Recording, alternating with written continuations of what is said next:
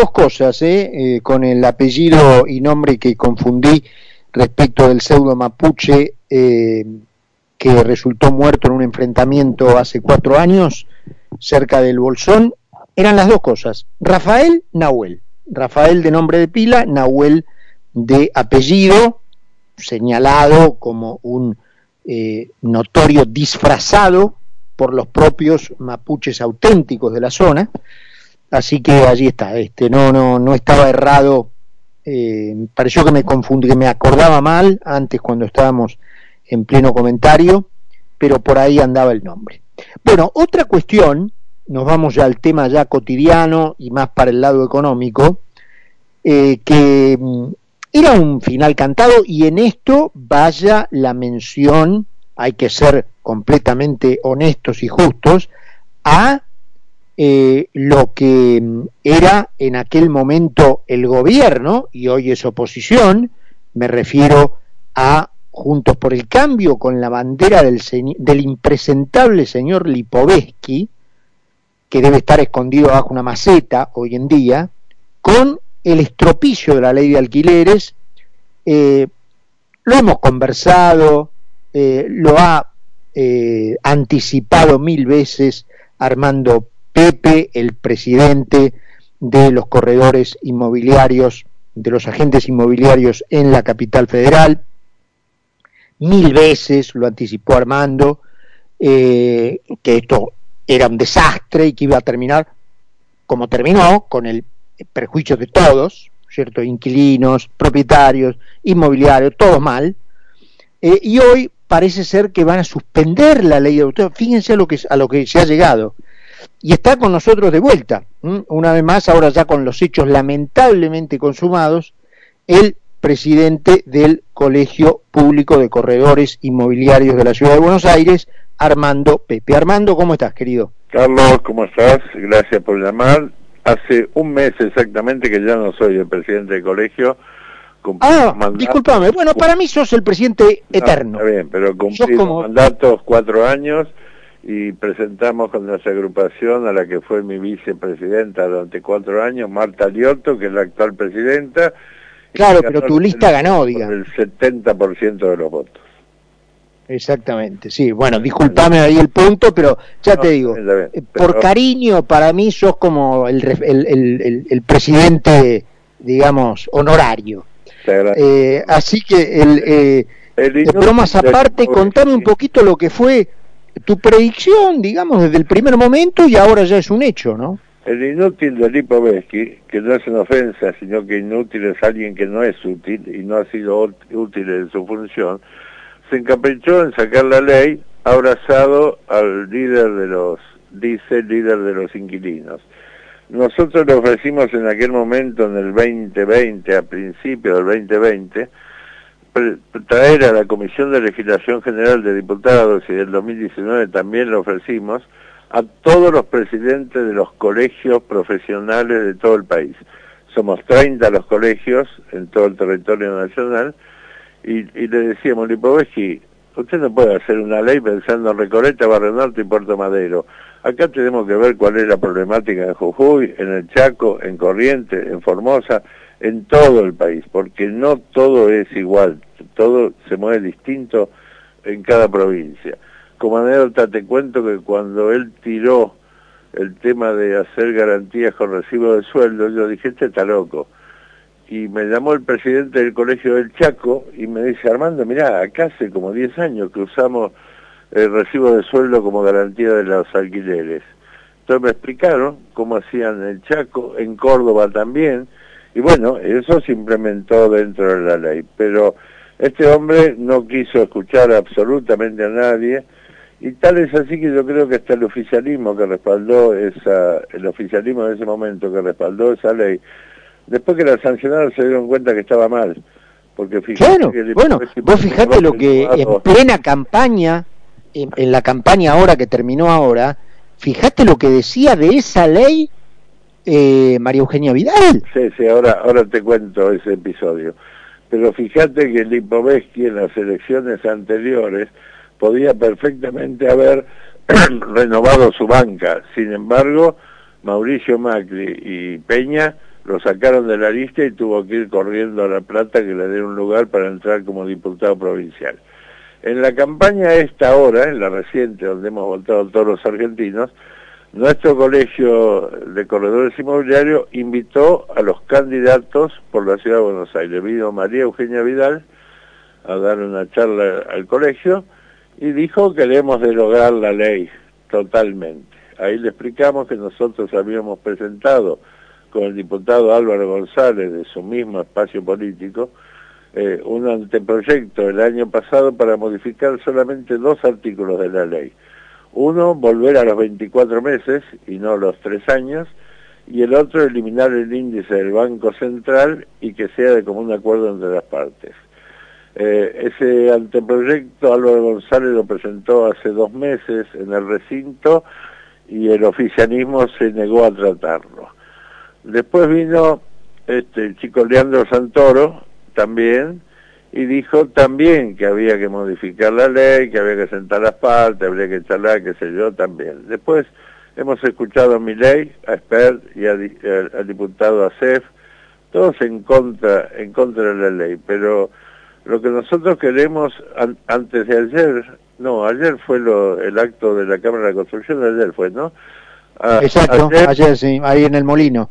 Ayer Massa dijo, hay que hacer algo con la ley, esta desastrosa ley de alquileres. Y hoy salió con declaraciones para Clarín, donde dijo directamente vamos a suspender la ley por 180 días.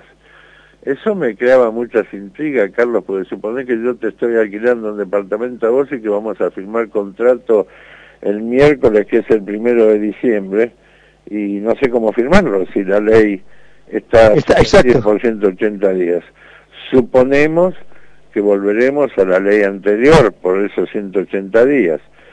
Eh, lamentablemente cuando en diputados eh, aparecen estas ideas mesiánicas, vamos a hacer otra ley, es el triángulo de las Bermudas, nunca sabemos cómo sale, porque hay tantos intereses políticos entre las bancadas, te voto esta, votame aquella, te voto esta, votame aquella, vos lo conocés bien, pues sos un periodista de muchísimos años, este, entonces nos preocupa eso. Yo espero que... Pues es que este, cuando, cuando te escucho me acuerdo que yo siempre digo que, viste, cuando sale el tema de la coparticipación federal, y cuando viste que la gente dice hay un problema con la coparticipación federal. Sí, el problema con la coparticipación federal es la coparticipación federal. Entonces, el problema con la ley de alquileres es la ley de alquileres.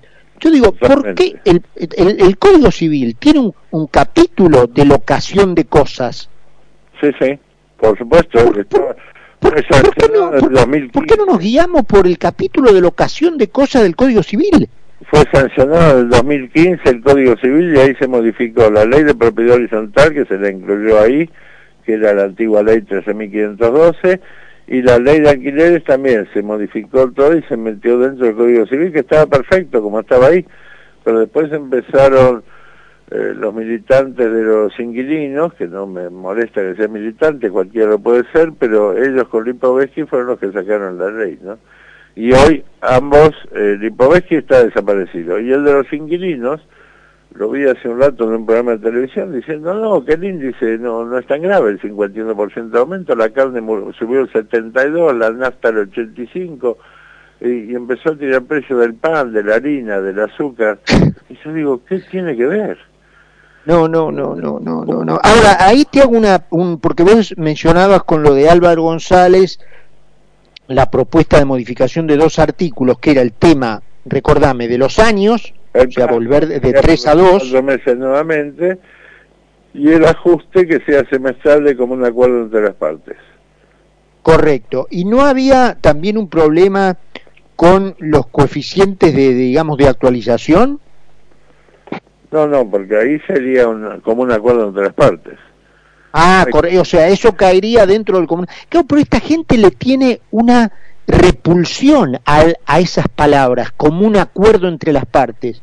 Como nos tienen a todos por incapaces de que no podemos acordar libremente entre vos y yo lo que se nos cante. Claro, un contrato entre privados no tiene por qué tener la intervención del Estado porque yo quiero hacer un contrato. No pueden entender, esa parte no la entienden. Eh, quiero contratante como asesor económico de mi empresa. Y vamos a hacer un contrato. Vos y yo, no, pero el Estado me va a decir cuánto vos me podés cobrar, cuánto te tengo que pagar, qué te, no, es un contrato entre partes, el Estado no tiene que intervenir. Y eso es lo que ocurrió eh, con esta ley. Y por eso se retiraron tantos inmuebles que habían oferta de alquiler, se retiraron y los propietarios los pusieron en venta o lo dejaron cerrado con llave. Con lo, con lo cual hubo una estampida de precios por supuesto, un 40% de la oferta en el primer semestre de este año se retiró. Un 40% se retiró del mercado. Y entonces, cuando un producto escasea, un departamento que estaba en 20 mil pesos en alquiler, el propietario dijo, póngale 30.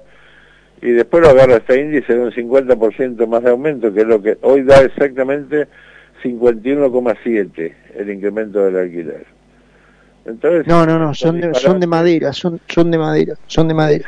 ya estamos pidiendo, la actual presidenta del colegio pidió una reunión con Sergio Massa, a ver si la podemos tener para mañana o el lunes, este, para hablar con él y decirle, acá estamos, somos los corredores inmobiliarios los que intermediamos, los dos son nuestros clientes, los inquilinos y los propietarios, entonces queremos decirle cómo tienen que hacer las cosas, porque si no después hacen estos desastres, ¿no? Además, a los corredores particularmente le impuso obligaciones que, eh, bueno, a ustedes los retiraba del mercado. Es decir, para hacer eso, no, no lo hago, gratis no lo hago. No, no, pues ese es otro tema. Esa fue la ley La Renta del 2017. Ah, ahí está, tenés razón, era de la ciudad, tenés razón. Ciudad, donde la renta nos suprimió, o sea, nos, nos cortó los honorarios al 50%. Dijo, los inquilinos ahí está, no pagan más honorarios que esa es una causa que venimos peleando en la justicia eh, con recursos de amparo, en una no fue mal, en otra, en la Cámara Contenciosa Administrativa de la ciudad no fue muy bien porque dijeron que era inconstitucional lo que había sancionado la legislatura y que podíamos cobrarle a las dos partes como intermediarios que somos, pero la apeló el gobierno nacional y la, no, perdón, el gobierno de la ciudad y la apeló el IBC también, Fuimos al Tribunal Superior de Justicia, salió desfavorable para nosotros porque sabemos que la política en la ciudad está subordinada al poder político, la justicia digo, eh, entonces ahora estamos en, un recurso, porque fíjate algo que yo, que no soy abogado, Carlos, me enteré este año. Si el Tribunal Superior de Justicia me rechaza una causa, yo dije, vamos a la Corte Suprema. Ah, no, no, pará, no podemos. ¿Por qué no podemos? Porque hay una resolución del gobierno de la ciudad que para vos ir a la Corte Suprema de Justicia con una causa de la ciudad, se tiene que autorizar el Tribunal Superior de la ciudad. Digo, pero esto es ridículo, sí, pero la ley es así. Así que ahora... Creo que acaban de declararlo inconstitucional, ¿eh? No, pero eso es para un tema nacional, no para las leyes locales. Eh, incluso en ese, en ese juicio que estamos, Estamos contando con el patrocinio del doctor Jorge Rizzo, el ex presidente del Colegio de Abogados, y por el doctor Jorge Martín Ligolen, que es el abogado del Colegio de Corredores, ¿no? Entonces son esas cosas, esperamos que nos autoricen para ir a la Corte Suprema, pero mientras tanto, todos los corredores de la ciudad nos vieron cercenados sus ingresos y con la casi nada venta que hay y la gente vive de los alquileres, realmente la situación es muy, muy complicada para los corredores de la ciudad. Bueno, querido, eh, quería en alguna manera homenajear tu, este, tu capacidad de prever lo que iba a pasar, que finalmente terminó pasando, obviamente, eh, y bueno, la seguiremos a ver cómo, cómo termina la payasada esta este, y llamado como siempre, querido amigo, y estemos en contacto todas las veces que necesites, acá estoy. Abrazo grandote, ¿eh? y yo te voy a seguir llamando presidente. Gracias, gracias. ¿qué, ¿Qué va a hacer? Yo te voy a seguir llamando presidente. Así que bueno, abrazo grande. Armando Pepe, con nosotros en realidad ahora, fuera de broma, presidente hasta hace tres meses del Colegio Público de Corredores Inmobiliarios de la Ciudad de Buenos Aires. Eh, bueno, ahora sigue trabajando allí, pero este, lo ha sucedido quien era su vicepresidente por el tema de la ley de alquileres. Vamos a la última pausa, conversamos con Carlos Poncio.